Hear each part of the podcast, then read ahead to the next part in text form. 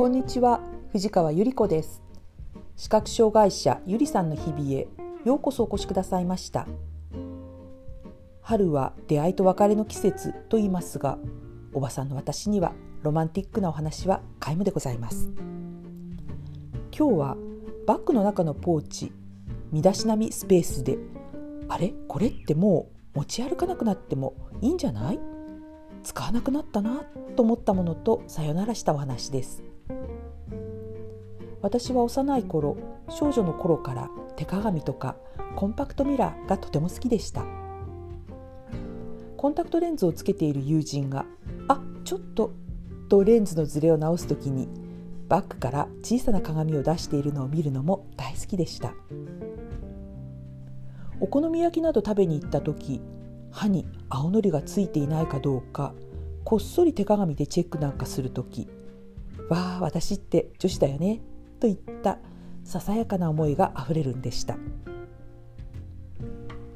なんとなく可愛い手鏡とか身だしなみスペースに置いてある鏡がそれなりに増えてきていました。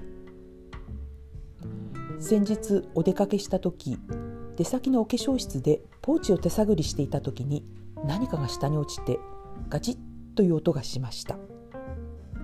え？っと思って嫌だけど床をそっと手探りしようとした時に若い女性の声がして「鏡落ちちゃいましたよ」「あひびが入っちゃってる」「可愛いのに残念」と教えてくれましたとりあえず「ありがとう」とお礼を言ってそこで私は気がついちゃったんですそういえばもう私鏡見てないよスキンケアする時も簡単ながらお化粧する時も身だしなみを整える時も鏡の前にいるけれど鏡を見なくなっていたんですね。このことに改めて気がついた時ちょっとショックでした。私最後に自分の顔を自分の目で見たのはいつのことだろう。あらちょっと思い出せないんですけれど私絶対に自分のイメージは50代半ばで止まっているんですよね。今私ってどんな感じになっているのかしら。とドキドキしてきました。そんなことを思いながら私は家中思いつく限りの場所から手鏡とかコンパクトミラーを探し出してきました。ヘルパーさんとかに見てもらうと結構欠けていたりとかひびが入っていたりするのが多くて驚きました。壊れた鏡は運気上昇にとってあまりよろしくないとのことなので丁寧にありがとうと言って白い紙に包んで処分をしました。一番の思い出の京都で買った可愛いのは残しました。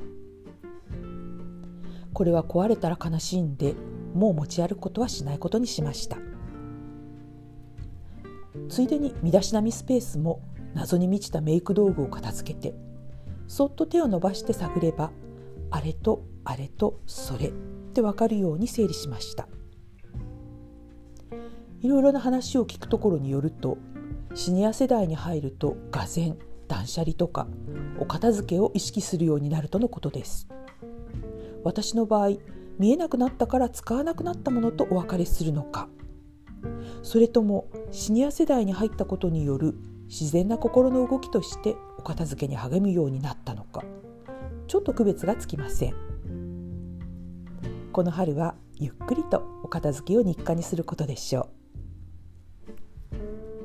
今日もお聞きくださいましてありがとうございました。皆様の日々がご安全で